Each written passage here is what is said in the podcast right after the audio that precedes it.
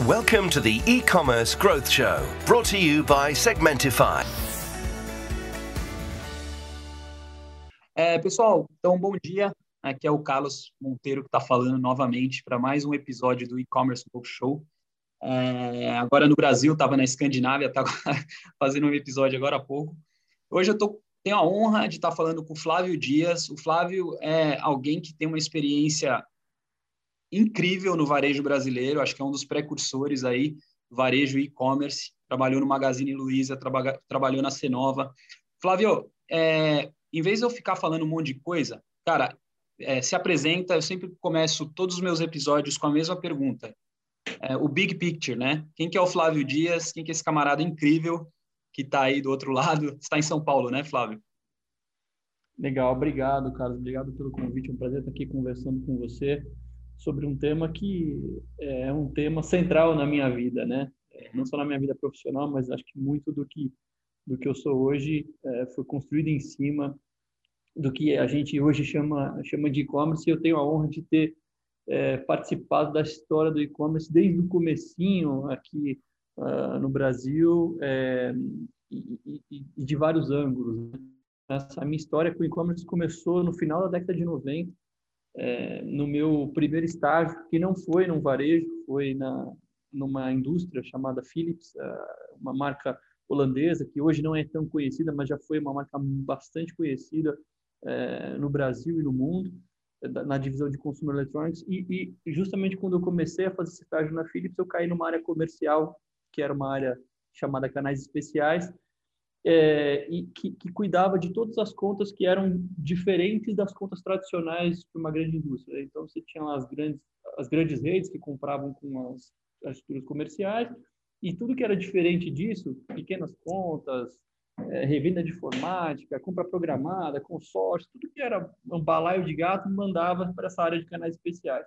E, naquele momento, justamente começou a surgir os primeiros e-commerces no Brasil, americanas.com, e uh, adivinha onde que a, a Philips encaixou esses caras? Na área de canais especiais. Então caiu no, no meu colo.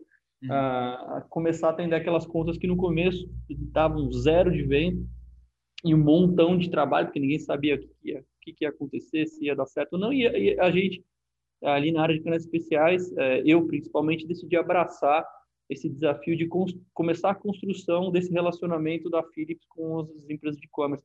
E a verdade é que esse negócio é, foi feito de, de uma forma muito bacana. É, eu sempre tive muita, muita iniciativa, muita ousadia é, de, de, de, aprender e de, fazer coisas é, diferentes.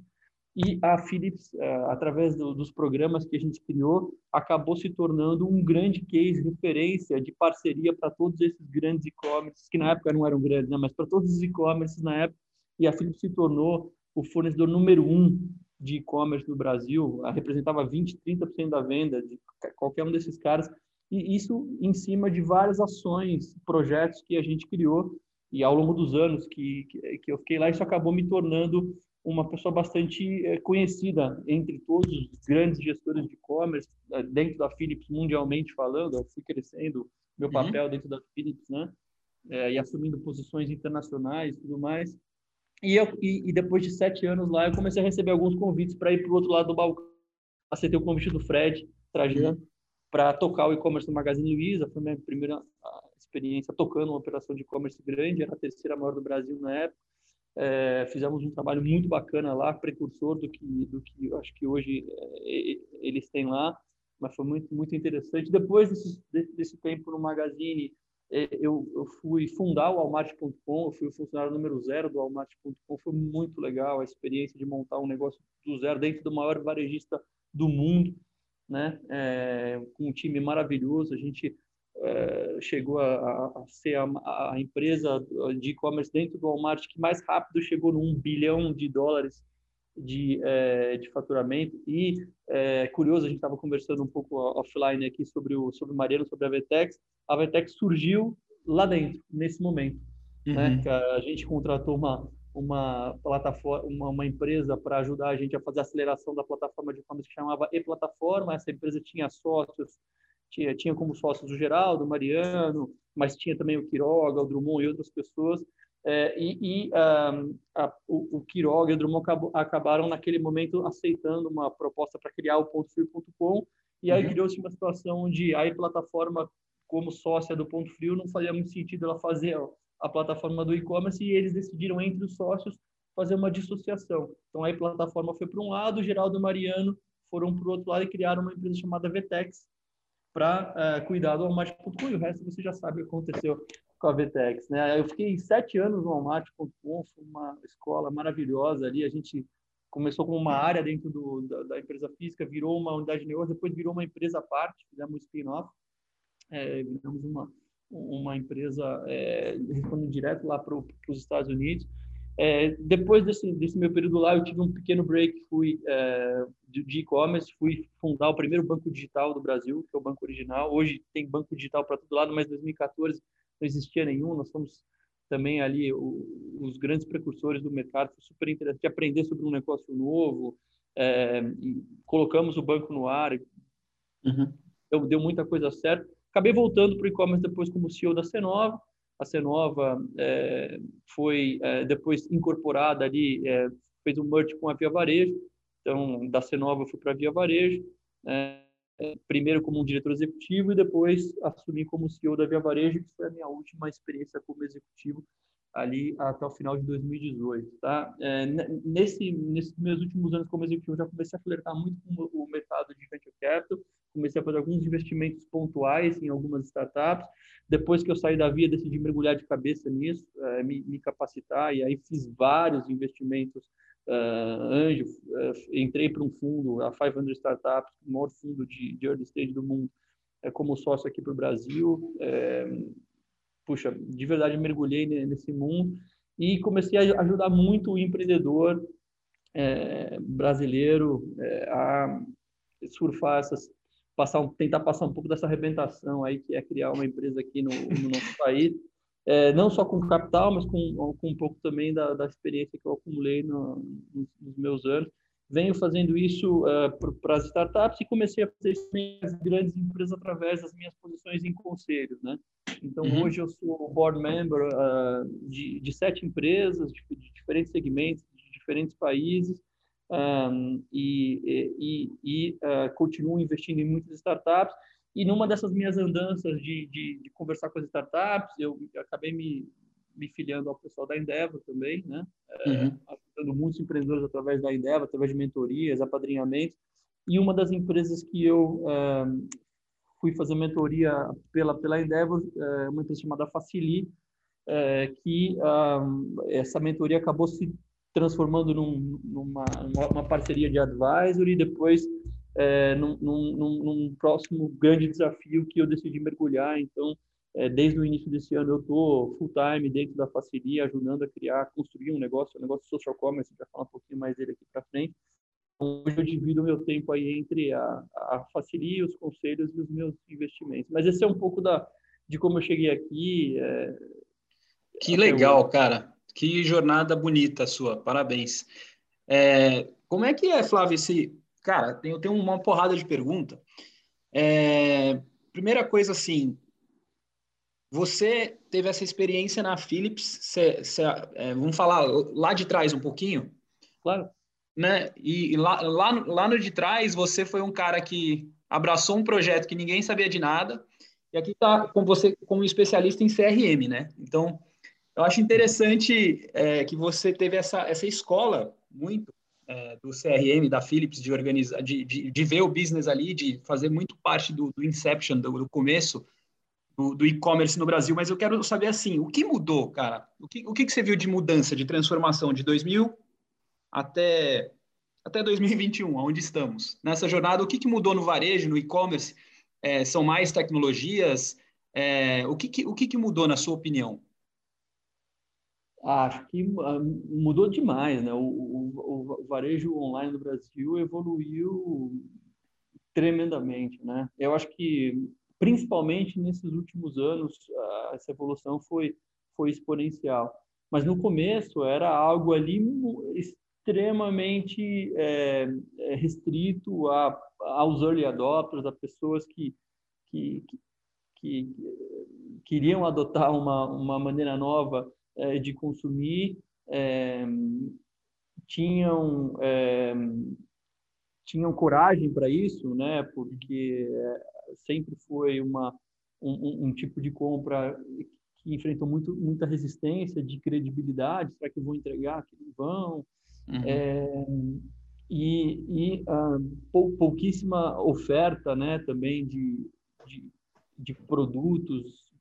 Eu comecei, foi um negócio que começou muito é, com, com o Submarino e Americanas ali vendendo muito CD, livro, e aí começaram a vender eletrônicos, e aí durante muito tempo foram o e-commerce brasileiro foi carregado por é, por essas é, promoções de frete grátis e 12 vezes sem juros de eletrônicos. Então, as pessoas compravam no e-commerce porque com, quando comparavam o preço da geladeira, o preço do, uh, do DVD na época, ou do, é, com, com o que uhum. tinha na, na, loja física, na internet eles conseguiam pagar em duas vezes sem juros, recebiam um frete grátis, recebiam lá em uma semana, dez dias, não importava, né? Ninguém entregava em, em pouco tempo, mas é, o cara economizava, pagava com, com, cartão de crédito sem juros e, e isso carregou o e-commerce durante muito tempo, é, com um faturamento muito alto, né, crescendo sempre, porque as pessoas vinham espalhando. Olha, eu comprei uma televisão aqui em duas vezes sem juros, que se eu vou uhum. na loja não consigo pagar nem três vezes sem juros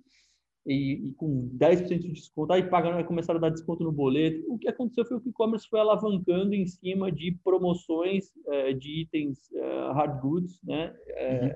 e, e durante muito tempo ninguém ganhou dinheiro, né? Todo mundo cresceu, conseguia crescer faturamento, crescer clientes, é, foram melhorando os sistemas. Né? Acho que uma coisa que mudou muito, os, os, sistemas todos eram muito frágeis de controle de estoque, de controle de, é, de experiência do, do, do, usuário em termos de features, é, isso era muito, muito simples e hoje a gente vê coisas altamente é, complexas, assim, questões de, de personalização praticamente não existiam, era uhum.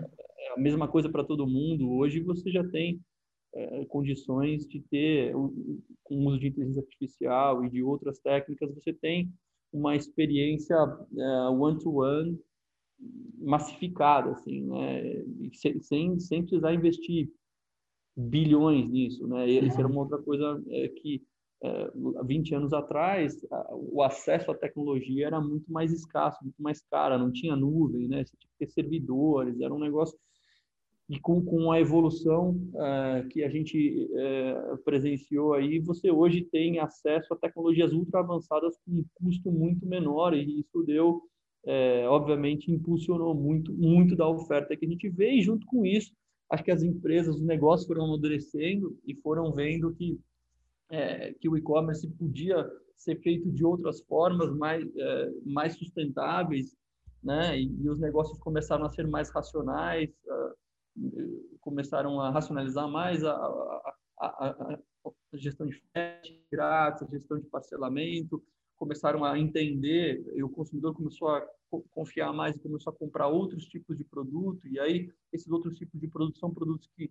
vêm com uma margem maior, porque os eletrônicos, os eletrodomésticos são, são produtos com margem pequena e com custo de servir muito alto, então isso junto com 100 vezes, com vezes sem juros e frete grátis contribuíam para o resultado de e-commerce ser aquela calamidade que foi nos primeiros, nos primeiros anos, e hoje você já tem uma uma coleção muito variada de produtos que são vendidos online, é, com margens maiores, é, com, é, com condições mais racionais, com uma integração maior entre os canais, no caso de empresas que têm lojas físicas e e-commerce, que era muito comum também que as, as, as redes lançassem os seus e-commerce completamente desassociadas das suas redes de loja, aí ainda um custo de servir maior, então, acho que todo, todo esse amadurecimento que a gente viu nos últimos anos eh, fez com que o, o cenário de e-commerce hoje no Brasil fosse uh, completamente diferente do que era lá atrás. Hoje existem negócios muito bons que crescem de forma sustentável,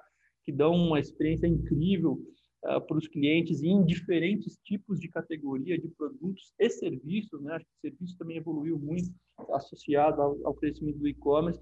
E a gente tem jornadas personalizadas, a gente tem inteligência artificial começando a, a entrar, é, a, a, gente tem é, voz, a gente tem é, realidade aumentada, realidade virtual, várias tecnologias que se juntaram hoje para fazer a experiência de quem quer comprar online completamente diferente do que ela era nos nossos perrengues lá dos anos uhum. iniciais. Então, foi muito bacana acompanhar tudo isso, de uma certa forma ajudar parte dessas coisas a acontecerem é, no Brasil e ver hoje é, a maturidade que a gente tem, sabendo que a gente ainda está é, a menos de 10% da, do, do volume total que é movimentado no varejo ainda uh, sendo diretamente movimentado no online, ou seja, ainda tem muito para crescer, é um negócio ainda que, que vem muito forte e que foi impulsionado de forma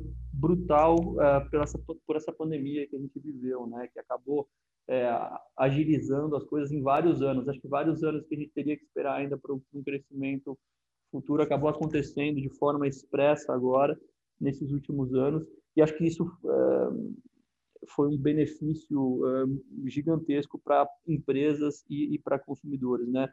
É, embora a, a, epidemia tenha sido uma grande tragédia que todos nós temos que lamentar muito, né? Muitas vidas foram perdidas. É, do ponto de vista de desenvolvimento tecnológico, de avanço do e-commerce, da, da, maturidade dos negócios do ponto de vista digital, a, a epidemia provocou um, um, foi um grande catalisador, né? Uhum. É, e, e, não foi diferente para o e-commerce. E, a gente vê o e-commerce agora invadindo uh, uh, o hábito de, de muito mais uh, pessoas e, e, de categorias que há, há, há, poucos anos atrás eram traço né, no e-commerce como, como a, a, parte de consumíveis todos, né, de alimentos, bebidas, refeições. Então, hoje já, já, já começam a ser um, um, um grande é, destaque aí da, das operações de e-commerce. Então, tá, mudou muito, mudou tudo praticamente. Né? Se, uhum. pegasse um e-commerce lá em 99, 98, 99, quando eu comecei, e agora, assim... Não, acho, acho super legal. É, cara, o que eu queria te perguntar, a gente fazendo, indo para o seu presente hoje, porque você falou é, que muita coisa mudou, e dada a pandemia que, que tivemos aí, né, é, você se juntou essa empresa, né, que se chama Facili, é um, é um social commerce. É muito interessante o conceito, e aí eu tinha umas questões na minha cabeça aqui, né? Que é assim, no Brasil a gente ainda tem uma população que é desbancarizada, né? Acho que chegava em 40%. E aí eu vi que vocês têm umas facilidades com o Pix ali de pagar. E... Mas primeiro assim, vamos falar do que, que é a Facili, tá? Por que, que você decidiu é, entrar nesse, nesse novo capítulo e, e, quais são os desafios e como é que vocês estão... Uh, como é que vocês estão transformando a vida dos brasileiros? Qual que é a, o, a, visão grande aí do negócio? Porque eu acho que é super legal e entra nessas questões, né? Essa questão conjuntural que a gente tem de Brasil, enfim. Vamos, ia ser legal explorar isso. Não sem dúvida nenhuma. A Facili é uma empresa de social commerce é, que, que dá acesso uh, aos consumidores brasileiros a, com, a comprar itens uh, do seu consumo diário do seu consumo básico diário de itens de recorrência, é, com é, preços super atrativos é, através uh, de um app. Né? Então, uh, a, a, é um modelo que se consagrou na China, principalmente é, através de uma empresa chamada Pinduoduo, uhum. que é, foi lançada em 2015, abriu capital em 2018 e Nossa. hoje já, já é uma empresa que tem é, mais clientes do que o Alibaba. Uhum. Né? Ela já tem, já passou da barreira dos 800 milhões de clientes servidos uh, na China.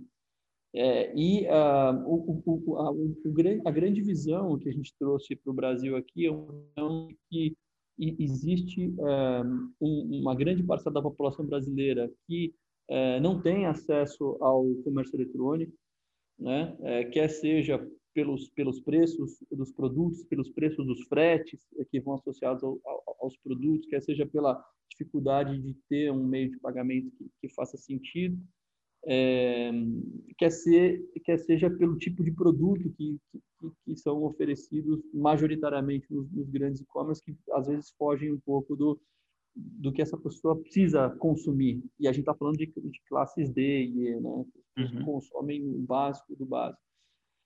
É, a Facili, então, ela, ela entra para fazer esse acesso, né? e ao mesmo tempo que essas pessoas têm essa dificuldade de ter esse, é, esse acesso a esses produtos, muitos dos fabricantes, às vezes produtores, né, quando a gente está falando de, de, produtos do agronegócio, por exemplo, tem muita dificuldade de, de, de ter um canal é, para servir, entregar os produtos para esses consumidores, acabam tendo que submeter a, um, a, a um, uma cadeia de supply chain altamente intermediada e que deixa muito valor para os intermediários, né? Então, quando a gente fala de um de uma banana, a gente tem vários casos é, super interessantes para contar lá, mas quando a gente fala de uma banana, um produtor de banana normalmente ganha de 40 centavos a um real por quilo da banana, que no supermercado, num pão de açúcar da vida, o consumidor vai pagar 8 reais.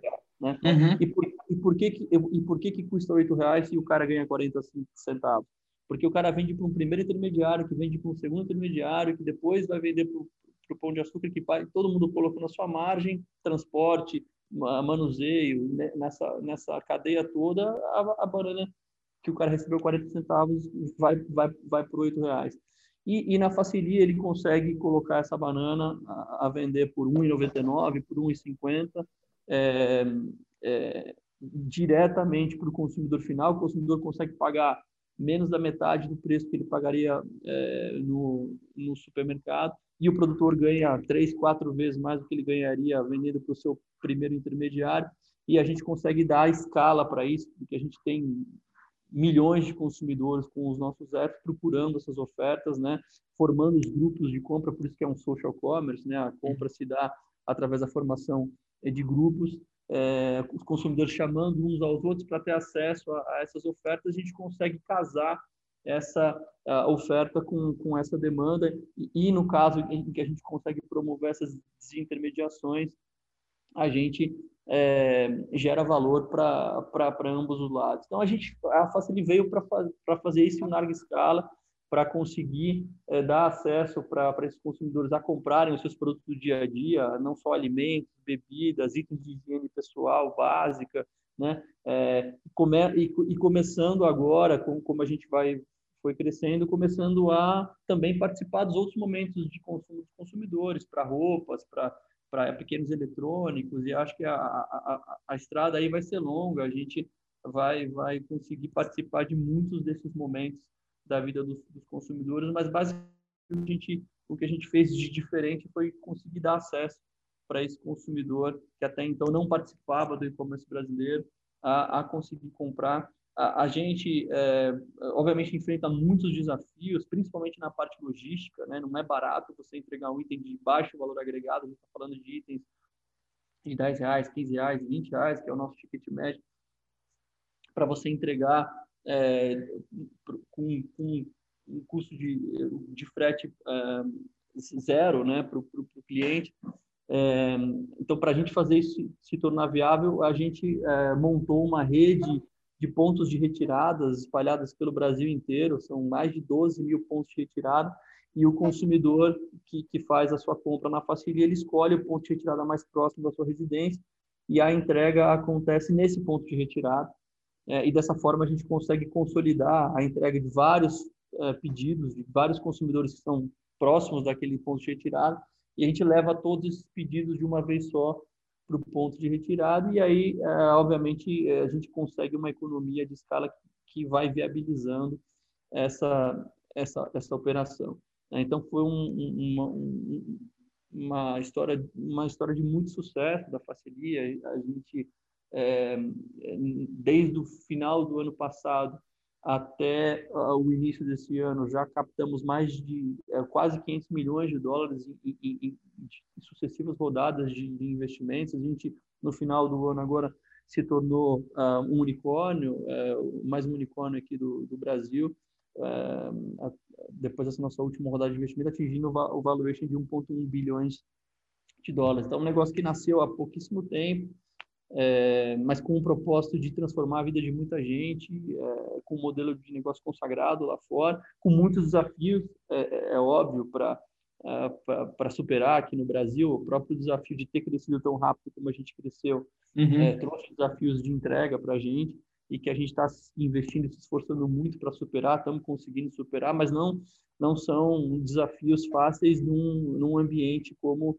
como o ambiente brasileiro. Mas certamente com o time talentoso que a gente tem e com o apoio dos consumidores que estão tendo a sua a sua vida transformada aí pela pela chegada da Facili, muita gente manda mensagem para a gente uh, dizendo que consegue colocar comida no prato três três refeições por dia para a família só porque a Facili está ali é, oferecendo aqueles preços porque antes da Facili, principalmente por conta da pandemia, teve muita gente que teve a sua renda achatada aí é, o pessoal estava com dificuldade de, de ter acesso e a gente veio para ajudá-los é, a voltar a conseguir consumir. Então é, é muito bacana estar tá participando disso, é, e vivendo isso intensamente, su buscando superar esses desafios e construir mais um negócio de valor aqui para o no, nosso país, talvez para nossa região, né? Porque a gente já está olhando de, de como a gente leva isso para outros países aqui da América Latina.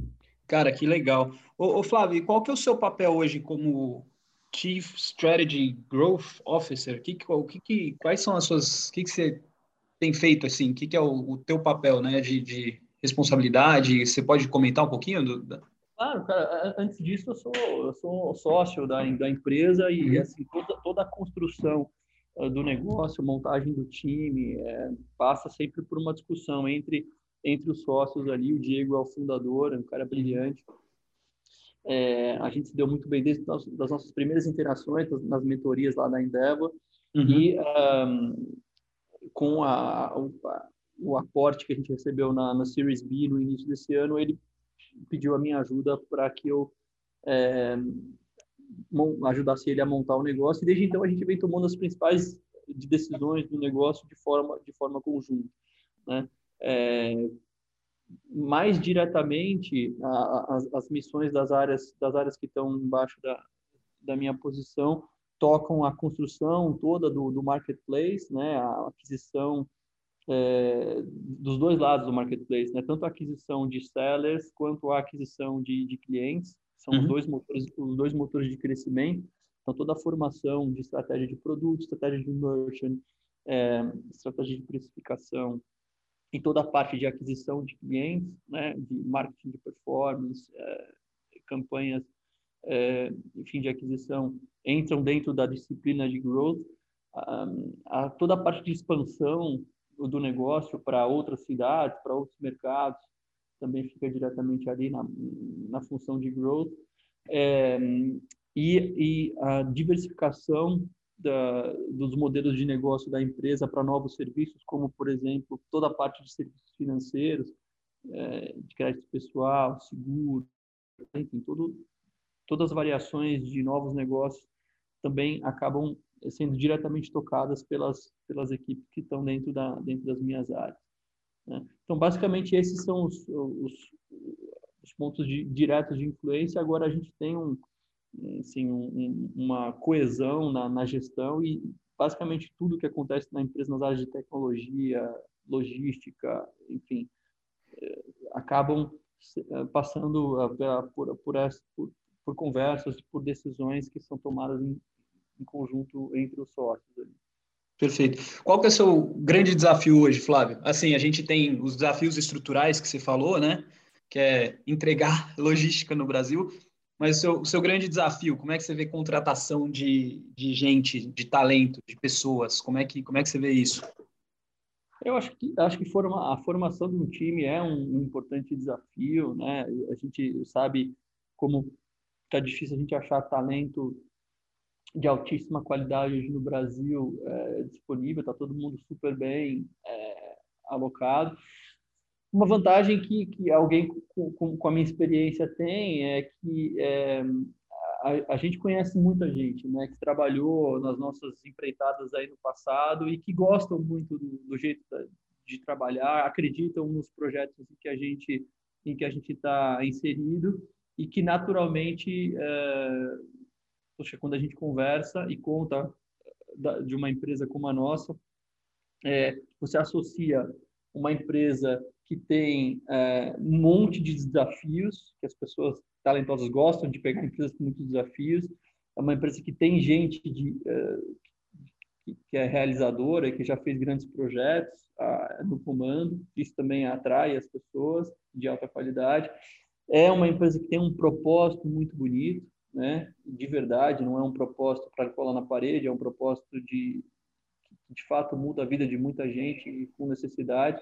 Isso também é, é uma parte importante da decisão das pessoas e é um negócio em altíssimo crescimento, com, com grande visibilidade, né, com muito funding e, e com, com possibilidades nesse caso de proporcionar retornos financeiros importantes no futuro. Então, quando você soma tudo isso, Carlos, a gente tem uma, uma proposta de valor muito interessante né, para as pessoas. Então, surpreendentemente, a gente não tem tido problema em, em atrair gente muito boa e muito rápido para dentro. A gente foi de 15 pessoas no começo do ano para quase 800 pessoas já agora no final, no final do ano.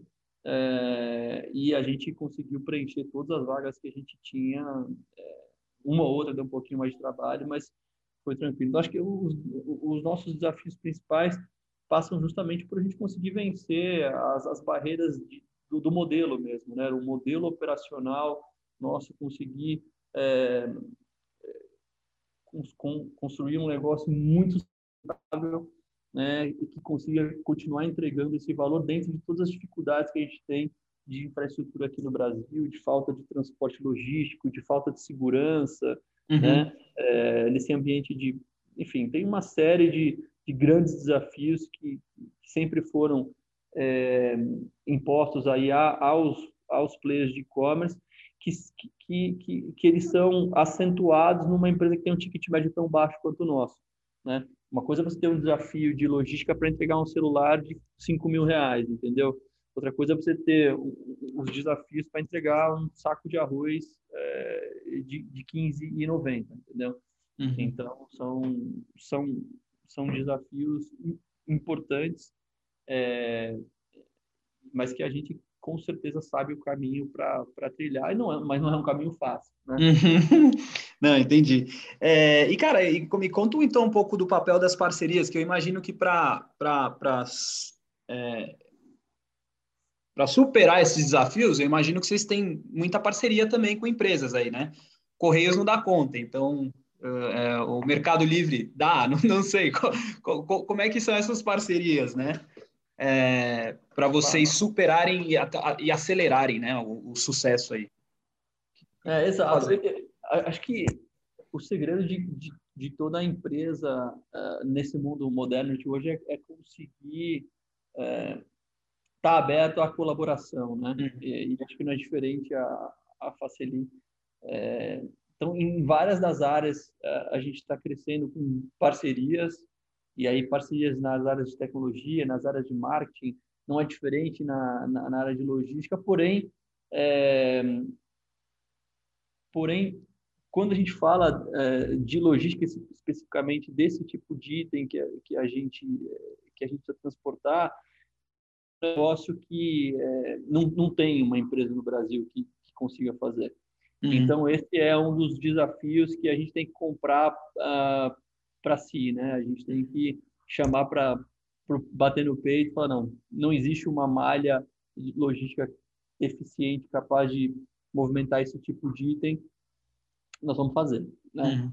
É, e eu acho que, então, nesse, nesse sentido, a gente tem parceiros que, que nos ajudam, que são, que são importantes, mas uma boa parte da solução uh, desse nó, do, do desatar desse nó que a gente estava conversando há pouco, vai vir de, de, de uma construção de um networking é, de, de uma infra proprietária nossa, com tecnologia proprietária e que, e que vai acabar sendo um grande diferencial competitivo ali, ali na frente. Mas os parceiros são fundamentais em todas as áreas, a gente tem diversos aí, não, está, não estaríamos onde estamos se não fosse uh, por, por, esse, por, esses parceiros, né? nas, nas, nas diferentes áreas do, do, nosso negócio.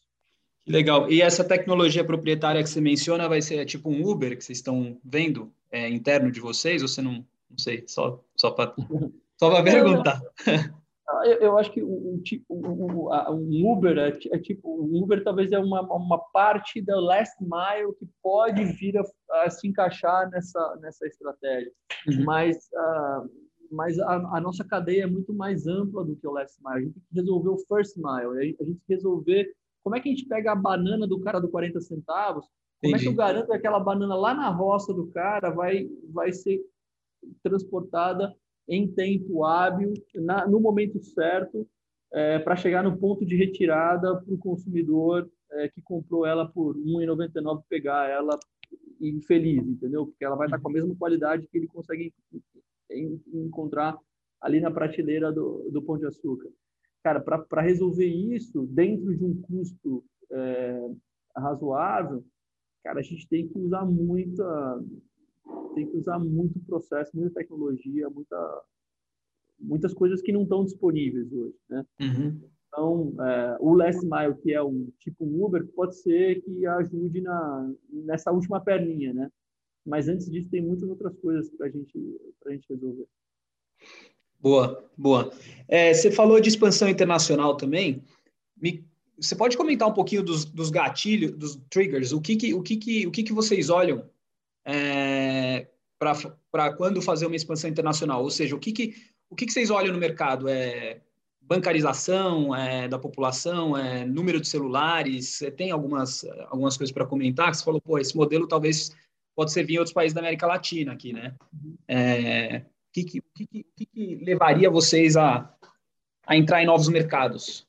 Acho que no nosso caso, uma análise primária, é, ela passa por, por a gente olhar se o, o, as classes uh, que são classes uh, que são que fazem parte do nosso target, se, se elas têm um número suficiente de consumidores, se elas têm as dores de, de, de acesso que existem, que a gente identificou aqui no Brasil, né?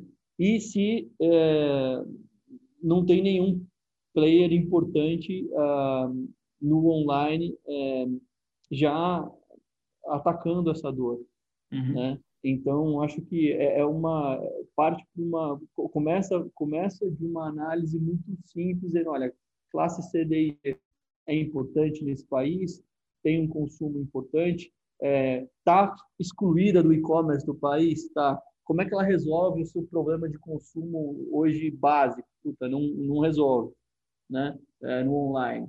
É, então, tem um mercado grande, tem uma dor grande, a gente está. É, a gente vai estar tá apto para resolver essa, essa, essas dores. Né?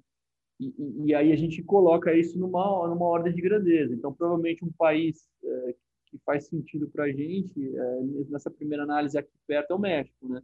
O uhum. México é um país que tem uma população de classe C e D bastante volumosa, com uh, pouca, uh, com pouca, pouco acesso aos itens básicos via e-commerce e que é, já tem boa mão de obra, já tem tecnologia, já tem soluções de, de pagamento online que, que, a gente conseguiria é, incorporar, assim como, como a gente fez aqui no Brasil. Então, é um país que naturalmente surge como um primeiro candidato aí a, a receber uma, uma, uma incursão nossa. Né? Mas tem, assim como o México, tem outros países que têm essas características aqui, aqui perto, e alguns investidores nossos começaram provocar, inclusive, é, para olhar para fora da América Latina. Né?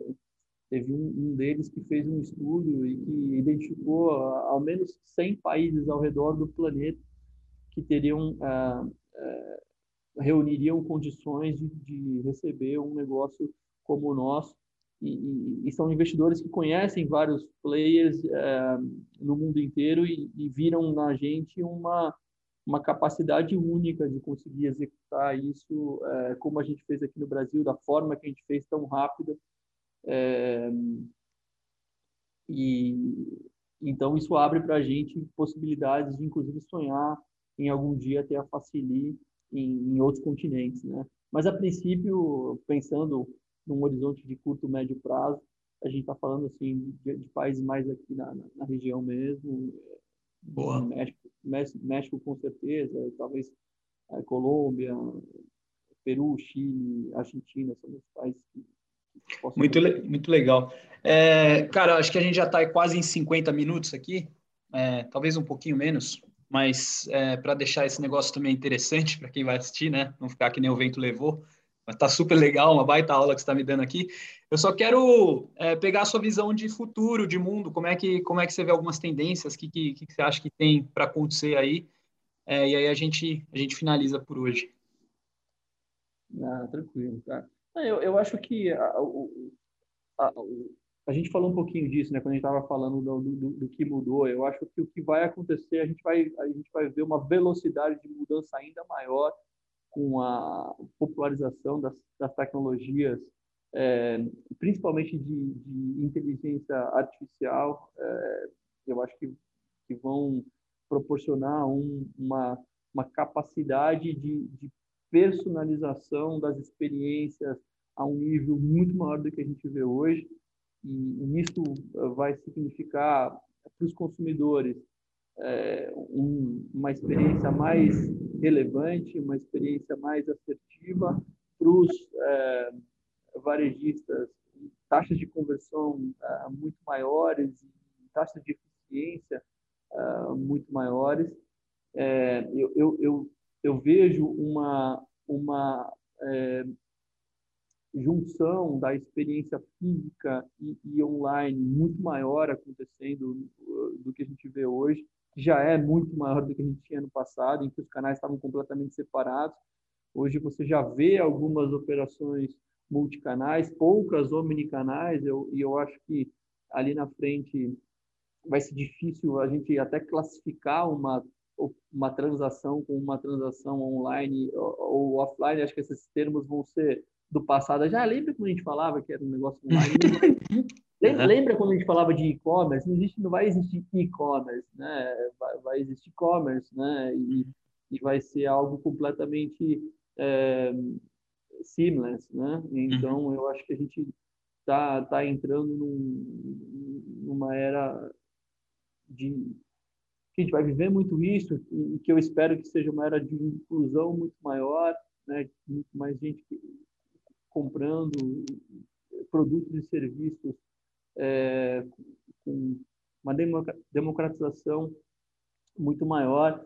Eu acho que a gente vai ver é, uma evolução dos meios de pagamento incrível. Eu acho que é, a gente vai ver a, a cripto, a cripto uh, entrando mais no dia a dia do, do, do, do do que a gente jamais viu. hoje, hoje são coisas ainda muito distantes, é, para poucos investidores especuladores, e eu acho que, que tem a, a grande possibilidade disso entrar na vida comercial das empresas das pessoas é, não, num, num, momento não, não muito distante. É, eu, eu, vejo operações é, de, de varejo se, se, combinarem com operações financeiras num volume muito maior do que a gente vê hoje. Então, empresas empresas que detêm muitos dados dos clientes e que servem produtos para servir é, produtos físicos, né, passarem a, servir produtos financeiros e, e conseguirem é, participar de muitos mais momentos na vida do, do, cliente do que originalmente o modelo de negócio inicial dela é, sugeria que ela deveria participar. Na parceria a gente já está pensando nisso, então eu, eu vejo essa tendência muito forte. Cara, eu acho que é por aí, Carlos. Incrível, incrível. Pô, muito obrigado. Tem um livro que é, eu vou te recomendar, se chama The Experience Economy, que é do Joseph Pine. É muito legal. E aí ele fala, cara, ele dá vários exemplos de empresas hoje que estão oferecendo experiências, né? Experiência que tu, você não necessariamente precisa ter uma, sei lá, uma bolsa da Gucci. Então a Gucci acho que recentemente vendeu a bolsa digital ao mesmo valor de uma, uma bolsa física. Só que você pensar na experiência digital, ali o cara pode criar um clube, pode criar subscrição. É um negócio maluco, mas é super interessante para onde o mundo está arrumando, né? Enfim, é, cara, eu queria te agradecer. Muito obrigado. É, agora para. Bom, muito obrigado. A gente conversa no off aqui, tá bom? Obrigado, Flávio. Obrigado você, Valeu. Carlos. Um abraço.